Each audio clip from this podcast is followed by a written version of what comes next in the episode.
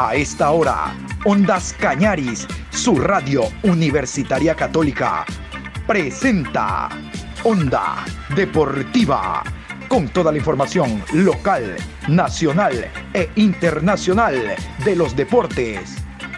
Comenzamos.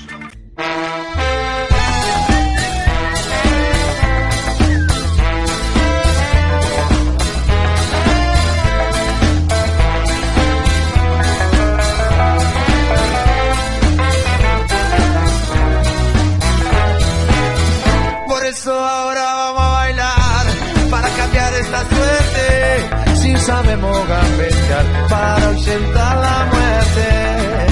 Vamos a bailar para cambiar esta suerte. Si sabemos gambetear para ausentar la muerte. Hola, ¿qué tal? Buen día, mi querido Patricio San Martín Parra. ¿Cómo le va? Aquí estamos en este jueves, jueves, jueves 18 de noviembre, programa 848 a lo largo del día en la programación Onda Deportiva. Nosotros vamos a continuar hablando de lo que significa la Liga Profesional Betcris, la Liga Pro, porque ya los técnicos dan ruedas de prensa, ya se permite, por ejemplo, le cuento en Guayaquil, tanto para los entrenamientos de Barcelona, MLE, hablamos de 9 de octubre, de Guayaquil City, presencia de prensa para observar las prácticas, hay que agendarse para que los jugadores accedan a entrevistas. Ustedes saben, saliendo del tema de la pandemia, que todavía está, pero eh, nos permite y nos ha dado una liberalidad en alguna medida para poder no solo ir a las prácticas, sino conversar con jugadores en el lugar de los entrenamientos. Y ese es el caso de eh, Sociedad Deportiva Aucas, equipo del cual vamos a escuchar más adelante la rueda de prensa. Aucas abre fecha enfrentando a Macará. No está en la franja de domingo donde están los equipos que al igual que el Aucas están interesados precisamente en no perder categoría y llegar a un torneo internacional llamada Copa Sudamericana. Pero para eso vamos a continuación con eh, los horarios de los partidos que se van a desarrollar entre viernes, sábado y domingo, el viernes 1, el sábado 3, domingo 3 y el lunes el partido que resta para terminar la fecha 14. Y a lo mejor esta fecha es decisiva. Ya vamos a ver. En todo caso, aquí están los horarios de la fecha 14. Viernes 19 de noviembre, 19 horas, Aucas recibe a Macará. Sábado 20 horas, en horario unificado, 9 de octubre versus Delfín. Independiente del Valle recibe a Emelec y Barcelona se enfrenta a Universidad Católica. Domingo 15 horas con 30, Mushurruna versus Guayaquil City. A la misma hora, Manta recibirá a Centro Deportivo Olmedo y Orense recibirá a Liga de Quito. Lunes 19 horas, Técnico Universitario versus Deportivo Cuenca.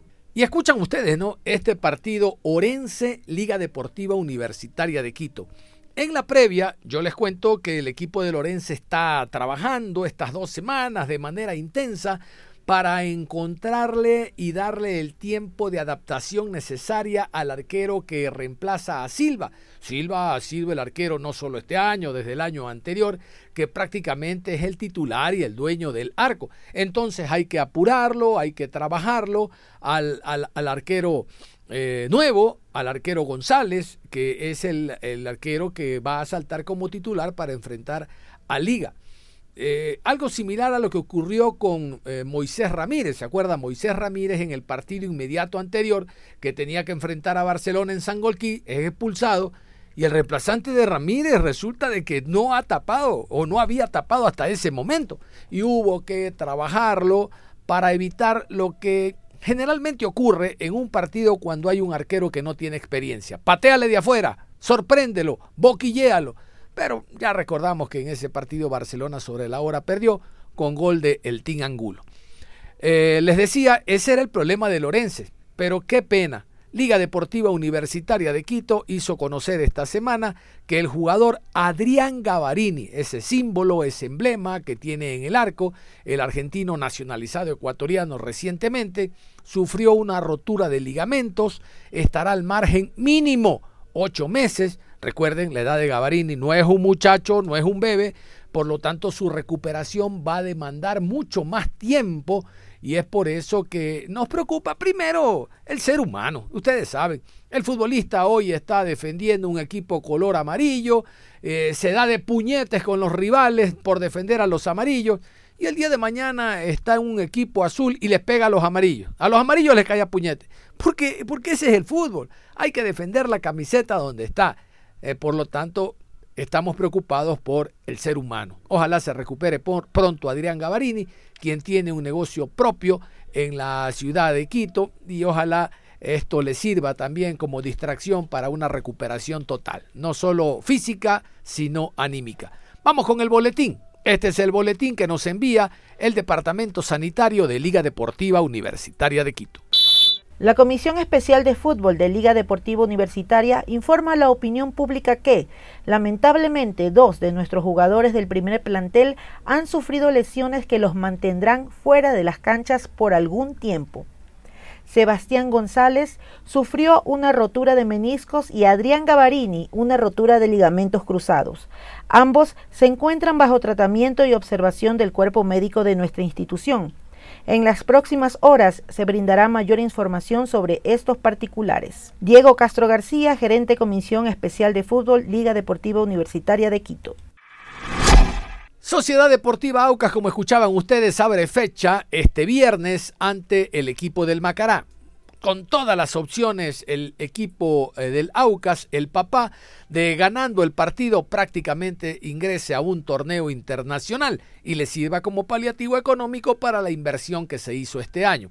Es verdad, a nivel de Copa Suramericana, primero se juega un, una eliminatoria en casa, después a nivel internacional. Aucas lo hizo el año anterior enfrentando a Guayaquil City y pasó Aucas a la siguiente ronda, pero todo suma, todo sirve, incluso hasta para programar los números para la temporada 2022. Todo suma.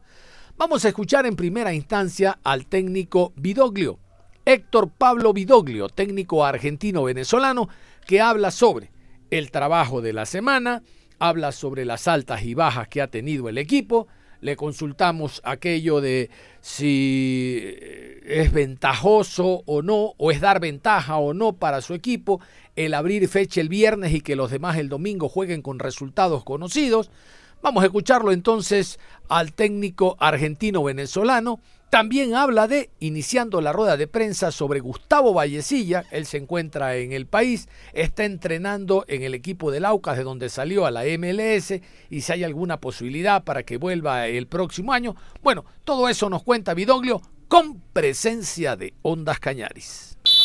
Para todos tus colegas, la verdad que el tema de Vallecilla no sé eh, cuál es eh, la actualidad del que se terminó el campeonato en la MLS, creo que está acá. Eh, también sé que ha pedido permiso para, para, entrenarse con nosotros desde la semana que viene, lo cual hemos dado el ok. Va a estar con nosotros entrenando para, para no perder la forma, pero después de ahí en adelante lo que va a pasar con, con su situación contractual no lo sé. Nosotros hoy por hoy no lo tenemos en cuenta como, como un refuerzo para el año que viene ojo, aclaro, no por un tema de, calidad, ¿no? Todos conocemos la calidad futbolística que él tiene, no lo tenemos en cuenta porque creemos que, va a seguir allá en, la MLS. Profesor, si nos puede contar un poquito cómo se ha venido trabajando estas eh, semanas eh, donde tuvieron la oportunidad eh, de descansar, cuál es el trabajo que se ha venido realizando, cuáles son las altas y las bajas que tiene el equipo para este partido. Y una adicional, eh, profesor, tal vez usted se siente perjudicado esta fecha al saber que otros equipos que también pelean el, cupo de Copa Sudamericana jugarán en horario unificado y en el caso del equipo oriental eh, ya conocerán el resultado del partido. Muchas gracias. La verdad que estas dos semanas las aprovechamos muy bien. La semana anterior, más allá de que nos enfocamos en el rival, también fue una semana de alta intensidad, los jugadores la verdad que entrenaron espectacular y esta semana le apuntamos mucho más al orden táctico, a esas situaciones, creo que vamos a, llegar bien al partido del viernes. Y los partidos siempre hay que jugarlo, obviamente que eh, me, parece, me hubiese parecido lo más lógico que todos hubiésemos jugado al mismo horario, lo que, estábamos, lo que estamos peleando Copa Sudamericana, pero no es algo que, que nos desenfoque. Realmente estamos muy metidos en el partido, al grupo lo veo muy unido, muy bien, así que me parece que vamos a llegar de, muy buena manera para tratar de terminar este último partido de local de la mejor manera posible. Profe ¿cómo analizar estos 39 puntos que tiene el equipo? La cantidad de goles que ha marcado, alrededor de 45, y ha recibido menos de 38 goles, 35. ¿Ha habido equilibrio en todo lo que usted ha planificado, en todo lo que se ha venido realizando con el equipo oriental para este cierre de año? Y, estas dos semanas le sirvieron de mucho a la interna para analizar estos dos últimos pasos que hay que dar y asegurar esa clasificación a la Copa Sudamericana, más allá de que sea Macará otro de que matemáticamente está buscando ese ingreso a ese certamen internacional, profe. Sí, nosotros creo que en esta segunda etapa hemos encontrado un equilibrio. El equipo ha recibido mucho menos goles que en la primera etapa.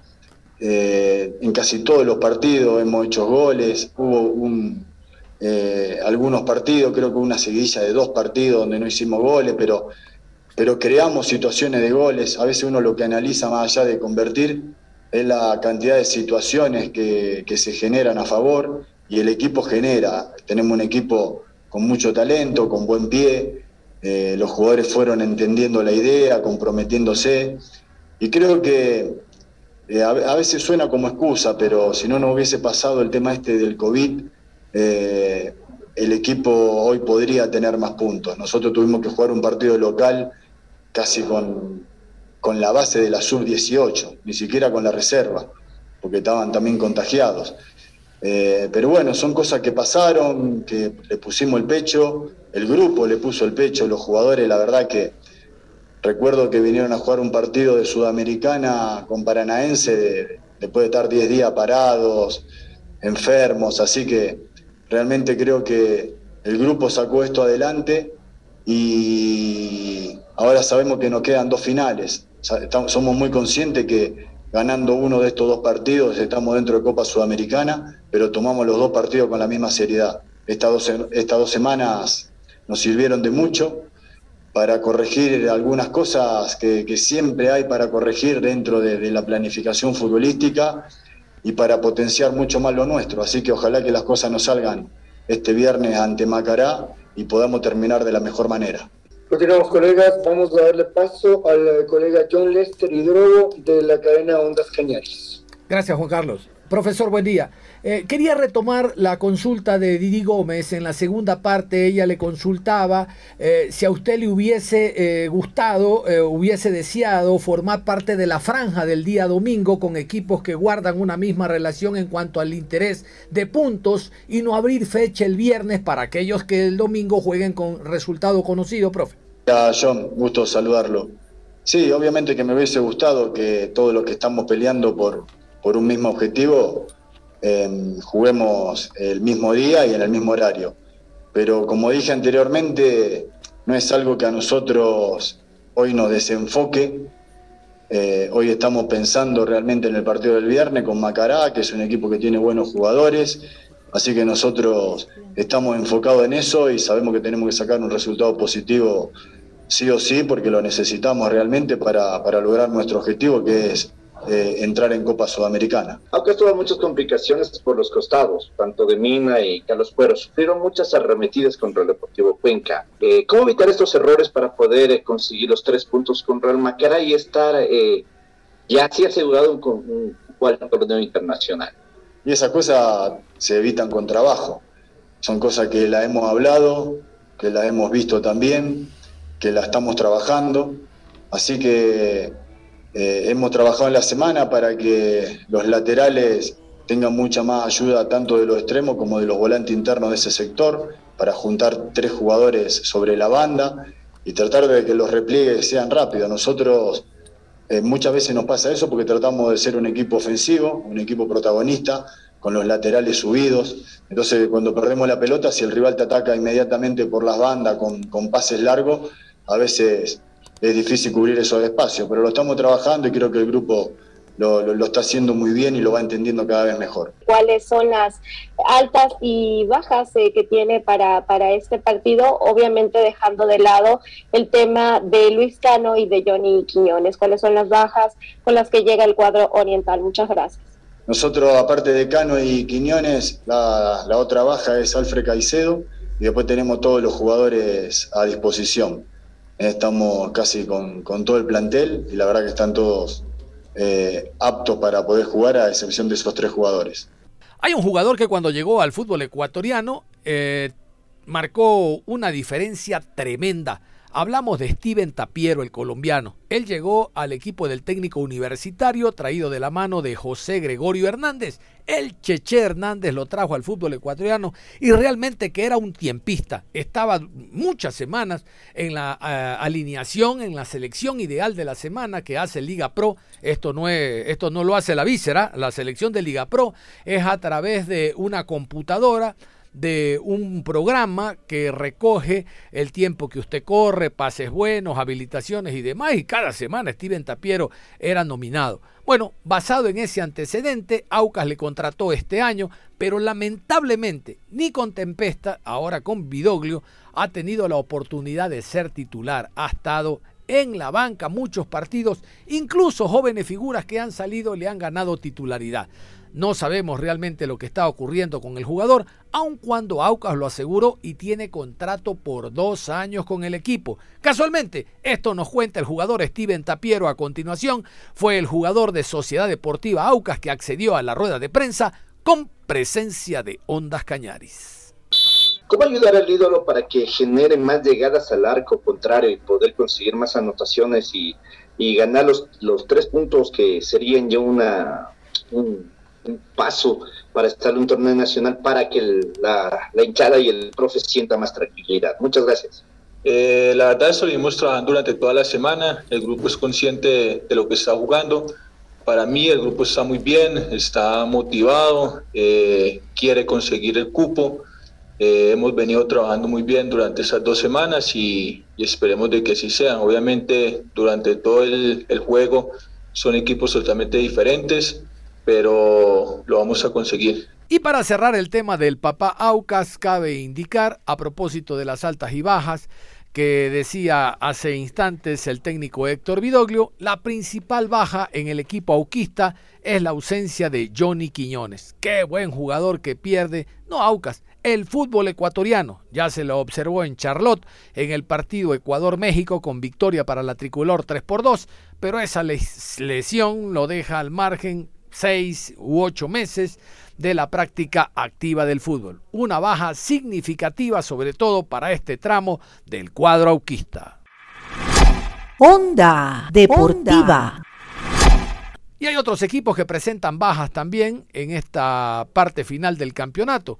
Barcelona envió un boletín de prensa donde indica que Adonis Preciado y el jugador Matías Oyola están realizando trabajos regenerativos después de intervenciones quirúrgicas. Literalmente a ellos se les acabó el campeonato.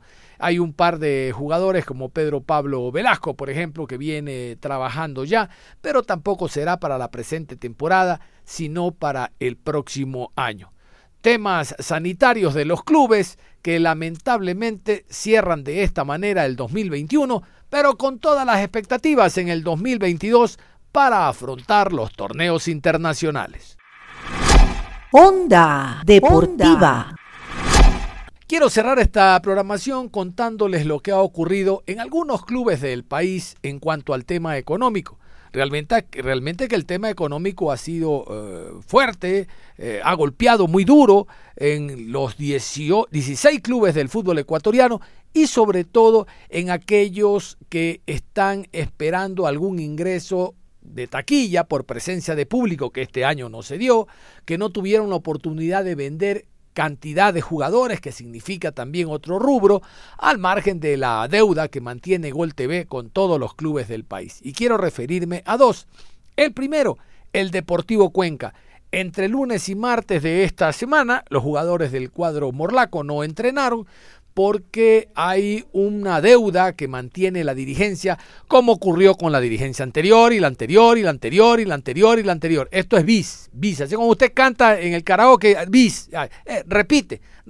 no, no, no, pero si se dijo que con este grupo de gerenciamiento esos tiempos quedaron en el olvido. Nada que ver. Los jugadores del Cuenca muestran su malestar y hay un comunicado de Crónica Roja eh, eh, el, grupo, eh, la hinchada que apoya de manera constante a donde quiera que vaya el equipo, por lo menos antes de la pandemia, así era, era común en ver a la Crónica Roja en Guayaquil, en Quito, en Manta, en Puerto Viejo, en, en Chillogallo, en Ambato, donde sea, que se manifiestan de manera muy fuerte contra la presidente y contra este grupo de gerenciamiento. ¿Qué tal si escuchamos este comunicado que circuló a través de las cuentas oficiales de Crónica Roja en las redes? La barra organizada Crónica Roja, preocupada por las acciones de paralización tomada por parte de los jugadores del plantel de nuestra institución, solicita al grupo de gerenciamiento, dirigencia, que se explique de manera pública y clara la situación actual en cuanto a lo administrativo y sobre todo financiero ¿Cuáles son las gestiones que se han realizado por parte del Club Deportivo Cuenca y el grupo de gerenciamiento para generar recursos en favor del club? ¿Cuáles son los valores por conceptos de deuda que se han pagado? ¿Cuál es el valor adeudado al personal administrativo, plantel de jugadores y cuerpo técnico?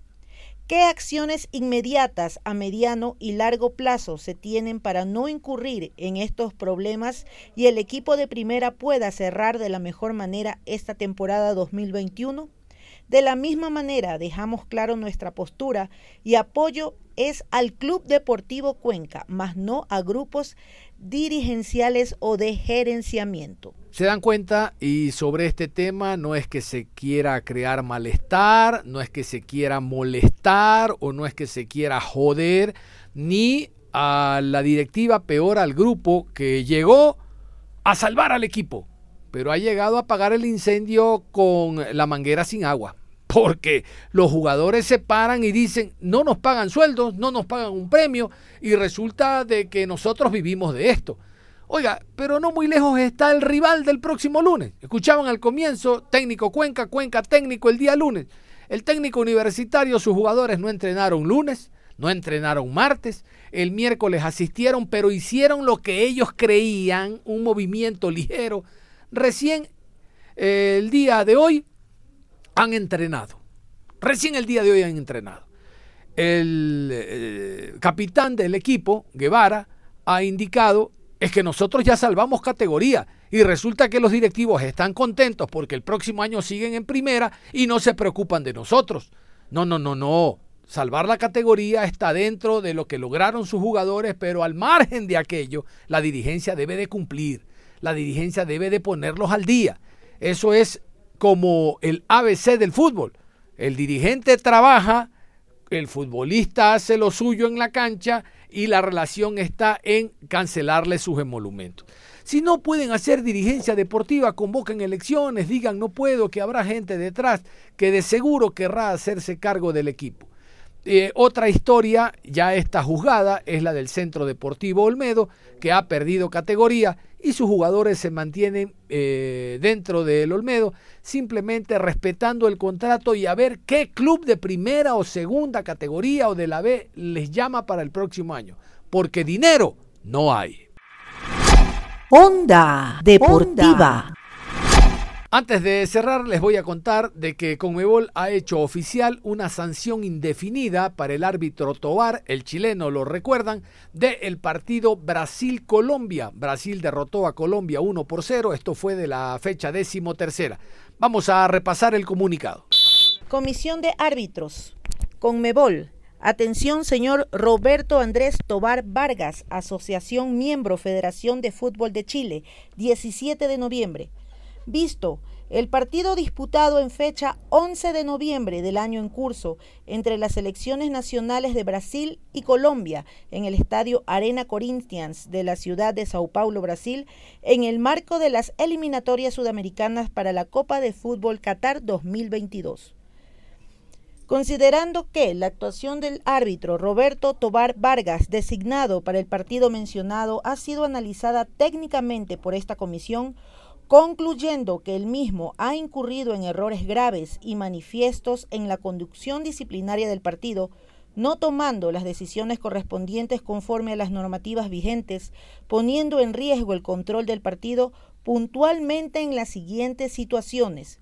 Minuto 7. Acción antideportiva de indisciplina del jugador número 10 Neymar da Silva. Minuto 26. Uso ilegal del brazo del jugador número 11 Juan Guillermo Cuadrado Bello de Colombia. Minuto 74. Acción antideportiva de indisciplina del jugador número 10 Neymar de Brasil. En consecuencia, la Comisión de Árbitros de la Comisión Conmebol resuelve suspender al árbitro Roberto Tobar Vargas por tiempo indeterminado en el ejercicio de sus funciones en competiciones organizadas por la Conmebol y notificar al árbitro Roberto Tobar. Wilson Seneme, presidente Comisión de Árbitros Conmebol.